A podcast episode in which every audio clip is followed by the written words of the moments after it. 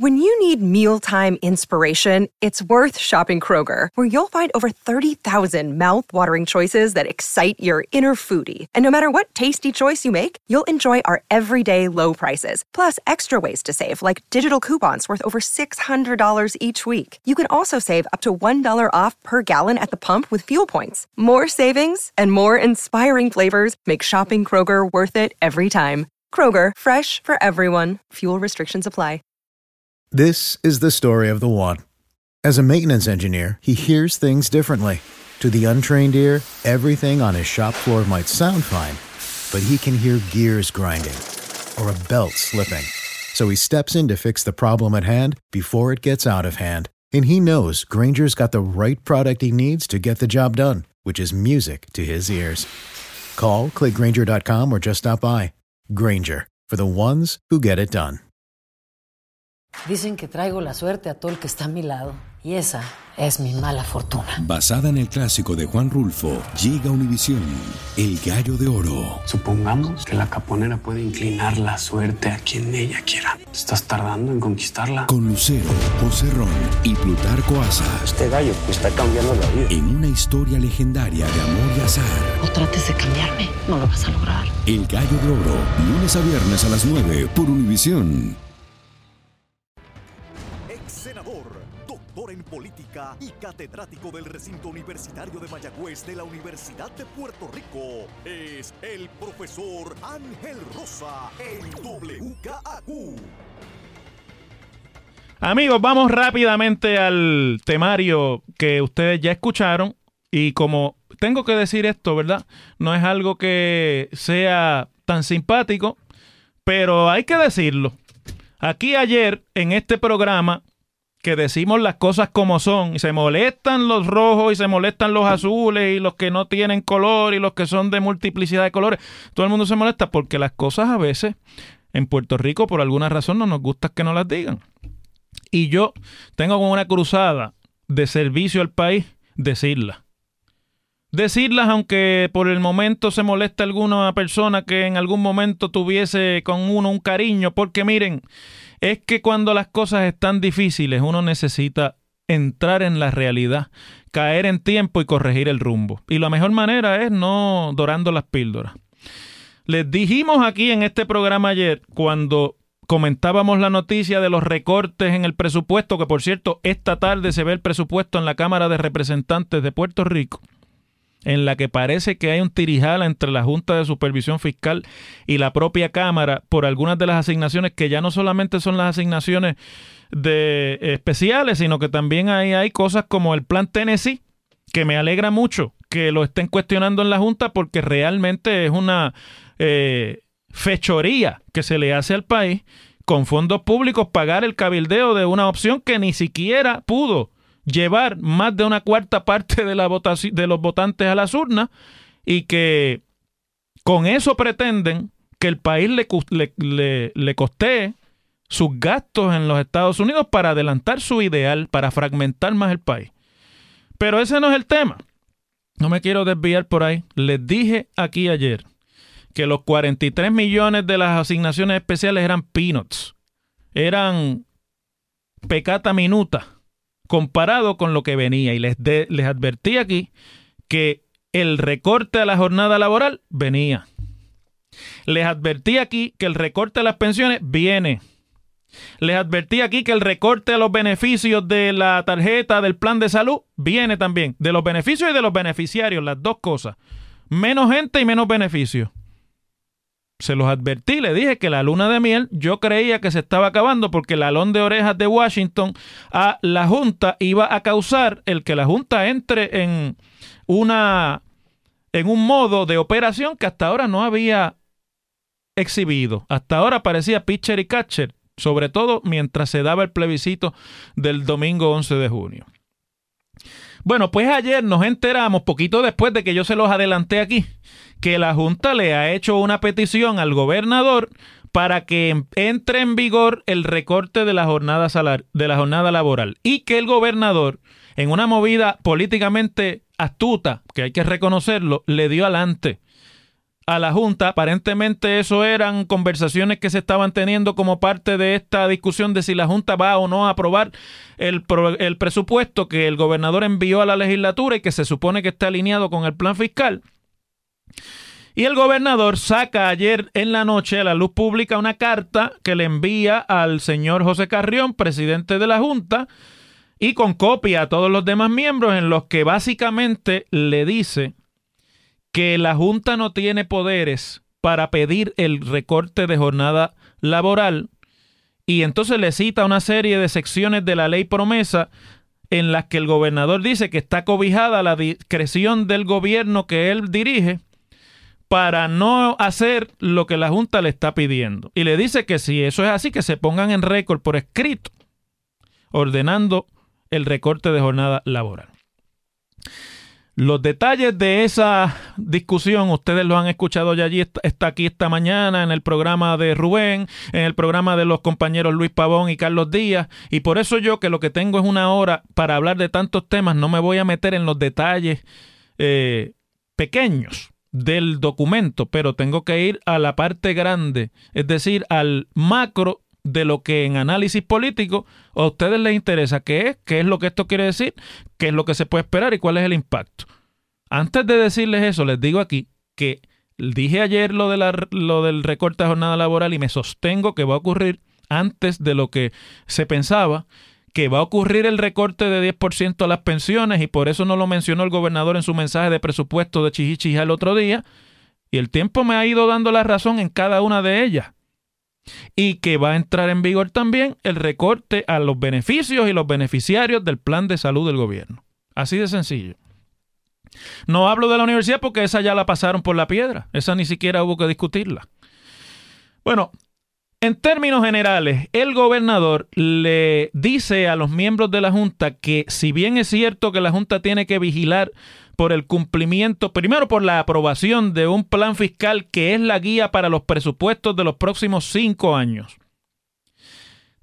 Y que en esa eh, capacidad la Junta puede intervenir en términos de qué piensa que se debe hacer para cumplir las metas del plan que bajo los términos y el lenguaje de la ley promesa no tiene la Junta, según el gobernador, el poder para ordenarle una u otra acción específica de política pública. Y entonces entra en una serie de citas de la sección 201 eh, de la ley promesa y de la sección 205 en la que eh, pues le dice que el lenguaje es real, es de que la Junta puede hacer recomendaciones al gobierno sobre acciones, pero que esas recomendaciones no pueden ni van a eh, interferir, no pueden interferir sobre la, fíjense, soberanía del gobierno para tomar decisiones de política pública mientras se cumpla con las metas del plan fiscal. Vamos ahora al análisis político. Dos áreas. Yo, este análisis hay que hacerlo en dos direcciones. Y me voy a tomar quizás un poquito más de tiempo con este segmento, Pacheco. Tú me das permiso porque me voy a tomar un poquito más de tiempo para explicar esto con mucho detenimiento, porque aquí ustedes, pueblo de Puerto Rico que me escucha, víspera de San Juan, tiene que entender qué es lo que realmente está ocurriendo detrás de esta carta y de los intercambios de cartas. El gobernador sabe al escribir y firmar esa carta y está consciente de que bajo los términos de promesa ni él ni la legislatura tienen nada, ninguna discreción final sobre las decisiones presupuestarias y sobre las decisiones eh, de qué finalmente incluye ese plan fiscal porque la ley le da a la Junta la facultad última de aprobar a su discreción y enmendar a su discreción el plan fiscal. Y la ley también es clara en decir que los presupuestos tienen que estar alineados con las disposiciones del plan fiscal. Es decir, que si usted creía que el, el presupuesto y el plan fiscal son documentos del gobierno, no. El documento, digo, el presupuesto y el plan fiscal son documentos de aprobación de la Junta de Supervisión Fiscal. Y si usted tiene el poder último de aprobarlo, usted tiene el poder Puede decirlo en términos generales, como decían que no iban a comprar los muebles, sino el salón. Y puede decirlo en términos específicos también, porque el, que puede lo más, puede lo menos. Esa es la realidad. Entonces, ¿qué es lo que el gobernador hace sabiendo que esto no tiene mucho vuelo? Pues la Junta va a aprobar lo que la Junta determine que debe aprobarse. El gobernador quiere que la lectura política ante la opinión pública de camino al proceso político que nunca termina en Puerto Rico. Al otro día de las elecciones y de jurar un nuevo gobierno comienza la campaña para, la nueva, para las elecciones próximas. El gobernador quiere y la está jugando de forma que la opinión pública generalizada, ayudada por la manera en la que los medios de comunicación masiva lo editorialicen, y al final hagan influencia sobre cómo percibe la gente lo que está pasando, sea que él luchó para evitar esas medidas y que la Junta se las impuso a él y que ante esa imposición él lo único que puede hacer es protestar, pero que en realidad pues más nada. Ahora, si esto de verdad, porque el gobernador al final termina su carta siempre con los términos, ¿verdad?, de no romper el vaso, sino de ir por ahí eh, de una manera simpática y terminar en buena lid. Miren lo que dicen en la última oración de la carta, dice, in, in that regard, the government will continue to use its, its best effort to implement appropriate right sizing and other measures in compliance with the fiscal plan that promote economic growth on the island for the benefit of the people of Puerto Rico. Es decir, vamos a seguir buscando las maneras de que esto pues sea lo mejor para la junta, para el país, etcétera, etcétera. Y dice, as always, we are available to discuss any of these matters at your convenience. Estamos disponibles para hablar. El gobernador sabe que aquí no hay nada que hablar que el plan se tiene que y el presupuesto se tiene que conformar a lo que la Junta le diga. Pero quiere que el país vea a la Junta como el malo de la película. Y la Junta yo me sospecho que no tiene ningún problema en ser el malo de la película. El problema real aquí es que estuvieron Junta y gobierno mintiendo por mucho tiempo. Diciendo unos hace dos o tres días. Estuvieron diciendo de recuerdo al, amigo Elías Sánchez que dijo categóricamente aquí en estos micrófonos, no en este programa, en otros programas, que él estaba absolutamente y certeramente seguro de que no iba a haber reducción de jornada laboral. Y la Junta no fue lo específica al momento de aprobar el plan, pero hizo algo que para los que conocemos bien el lenguaje,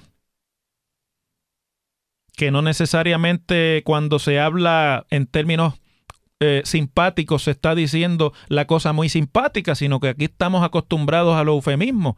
Al que está loco le decimos que está nervioso, al que está tuberculoso le decimos que está delicado, etc. Y nunca decimos las cosas como es la verdad. La Junta aprobó un plan que decía, pero sobre estos asuntos nosotros vamos a estar ejerciendo un monitoreo cercano y si llegado el momento no se han cumplido las expectativas de recaudos y de ahorros en el gobierno, nosotros vamos a exigir la implementación de tal y tal y tal. Y ahí estaba la, jornada laboral. Y yo les dije aquí a ustedes, cuando ese lenguaje se aprobó, que eso era lo que iba a pasar, porque los supuestos del presupuesto y de los supuestos de crecimiento económico eran erróneos, estaban mal calculados e inflados, y lo que tenía el plan que el gobierno sometió no era la realidad económica ni fiscal de Puerto Rico. Y eso es lo que ahora ha pasado. La Junta puso esa nota al calce para poder hacer lo que está haciendo ahora. Y lo próximo que va a pasar, si usted quiere que yo le haga aquí eh, una opinión extrapolada, es decir, a base de la experiencia que hasta ahora hemos tenido, ¿qué es lo próximo que va a pasar?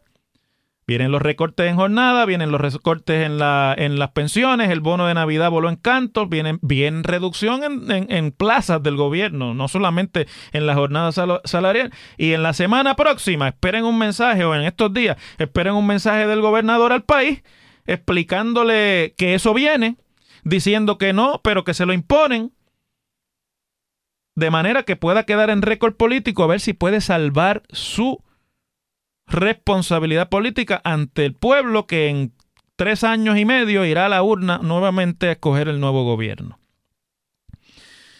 Esa es la realidad. Y aquí nosotros venimos a decirla tal cual es. Ahora, hay una segunda pieza de análisis que hay que añadir aquí. Y que no se puede quedar trunco el análisis para que usted tenga toda la visión que esto puede engendrar. Si de verdad el gobernador está en las de darle el frente a la Junta, evitar a toda costa las instrucciones que la Junta está dando y cuestionar a toda costa la corrección de las políticas que la Junta pueda estar en este momento tratando de imponer, tiene que hacer una cosa que hasta ahora no ha querido hacer porque no quiere enfrentar ese pleito. No con el lenguaje de que la ley dice que esto son recomendaciones, porque el lenguaje del Congreso siempre es el mismo. Recomendaciones quiere decir órdenes. Esa es la verdad. En el lenguaje congresional, cuando dice recomendación, lo que dice te van a imponer, te van a ordenar. Ese lenguaje, por eso es que en Estados Unidos el lenguaje del Congreso no habla de colonia, habla de posesiones. Así es como le dicen.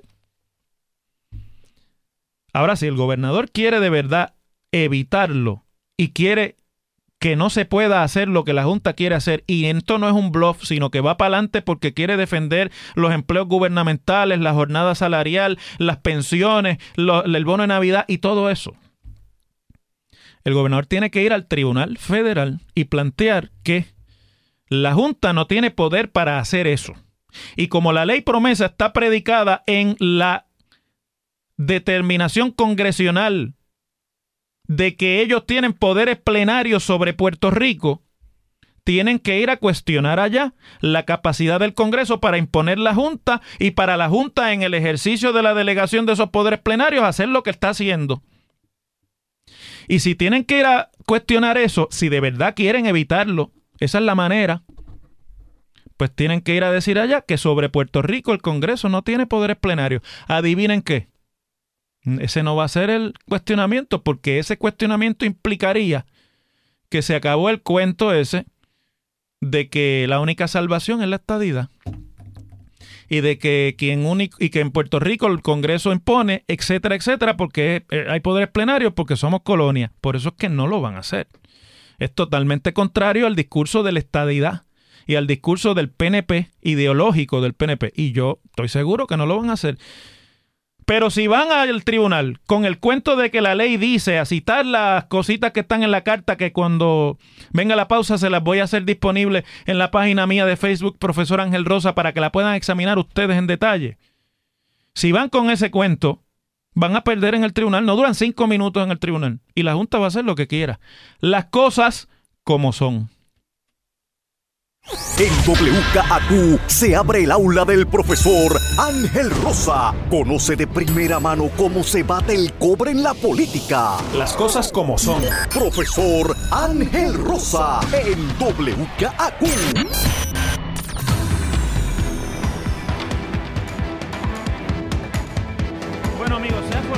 La de San Quintín con el acuerdo de los bonistas y el gobierno sobre la Autoridad de Energía Eléctrica. El acuerdo está cuestionado fundamentalmente por sectores en el país que piensan que no ha sido lo eficientemente eh, que se, lo eficiente que se esperaba y que bajo ese acuerdo las tarifas de electricidad serán de tal naturaleza que van a convertirse en una carga para las posibilidades de desarrollo económico de Puerto Rico. Principalmente los sectores de producción en Puerto Rico son los que están en ese argumento y por lo tanto lo que piden es que la Junta de Supervisión Fiscal anule el acuerdo en el ejercicio de revisar lo que estaba llevando a cabo y que al eh, eliminar el acuerdo, la autoridad vaya al proceso de quiebra en el que está la autoridad de carretera, está el Banco Gubernamental de Fomento, está el, sistema de retiro, está el gobierno central, etcétera, etcétera, para meter en esa eh, discusión del recorte a los bonistas y la decisión que tenga que hacer el tribunal mediante el proceso de mediación que la jueza Taylor Swain ya ordenó para lo cual se nombró un equipo de jueces de todo el sistema federal para poder atender por separado a los acreedores y bonistas de cada una de las áreas y de las emisiones de deuda que el gobierno de Puerto Rico tiene que ahora atender mediante la declaración de quiebra, pues, y de esa forma no entra en vigor el acuerdo de reestructuración que incluye no solamente un recorte a los bonistas, sino también un recorte a los beneficios de los empleos, de los empleados, sino también un aumento en las tarifas de electricidad y otra serie de malas noticias que no se dijeron cuando se estuvo ratificando el acuerdo. Hoy hay información también que contrarresta en Puerto Rico la discusión de que el acuerdo es malo y entonces hay unos expertos que el Nuevo Día está aquí citando en un artículo que publica Johnny Isabel González, experta, la periodista experta en asuntos de, la, de finanzas, pero también de la deuda de Puerto Rico, en la que básicamente dicen que si el acuerdo fracasa y la Junta lo anula y la cosa se va a quiebra, a la, a la Autoridad de Energía Eléctrica lo que le espera es la privatización pedazo a pedazo. Es decir, vendiendo este acuerdo como la única manera de salvar íntegramente las operaciones gubernamentales de la autoridad. Que si esto fracasa, el proceso de quiebra va a producir no solamente una resolución extendida, del problema, sino que también va a producir el que sea necesario para poder capitalizar y hacer las inversiones necesarias para que la autoridad se ponga al día, privatizar las diferentes áreas que conforman la producción de energía eléctrica en Puerto Rico debajo de esa corporación. Mientras que desde el sector privado de Puerto Rico dicen métalo a quiebra para que los bonistas tengan que ir ante el tribunal a pelear por sus pagos, como ha pasado ya con el resto del gobierno. Miren, dos cosas. Y con esto nos vamos a la pausa. La privatización en la Autoridad de Energía Eléctrica no hay quien la detenga. Ni con acuerdo ni en quiebra. El acuerdo mismo va a implicar la privatización de prácticamente todo lo que se construya para poner al día la infraestructura de la autoridad. Se acabaron los tiempos esos de que la autoridad emitía deuda para construir porque las plantas generatrices las van a tener que ir sustituyendo porque no hay capital para seguirle metiendo dinero. Así que hay que cambiar la tecnología y eso no aguanta ni con acuerdo ni con quiebra más inversión gubernamental. Así que por ahí va a haber privatización. Ahora, ese era el único acuerdo voluntario al que se había podido llegar aún bajo la ley promesa, que no fue bajo la ley promesa, fue un acuerdo que negoció la pasada administración, la de Alejandro García Padilla. Y si ese que fue el único de los acuerdos voluntarios se cae, por ahí va el del Banco Gubernamental de Fomento y lo demás se llama Tribunal de Quiebras para Puerto Rico. Cuando despertemos de eso, el gobierno de Puerto Rico no lo conoce ni siquiera los que lo diseñaron en los años 40 si resucitaran. Las cosas como son. Esto solo es el principio. Porque lo mejor. Esto no se va a quedar lo más impactante. ¿Por qué? Soy tu madre. Esta mujer me robó. Por favor, abre tus ojos. Está por venir en. ¡Pablo! ¿Entendiste? Tu vida es mi vida. De lunes a viernes a las 8 por Univisión. Y eso sí que amerita un brindis, ¿no crees?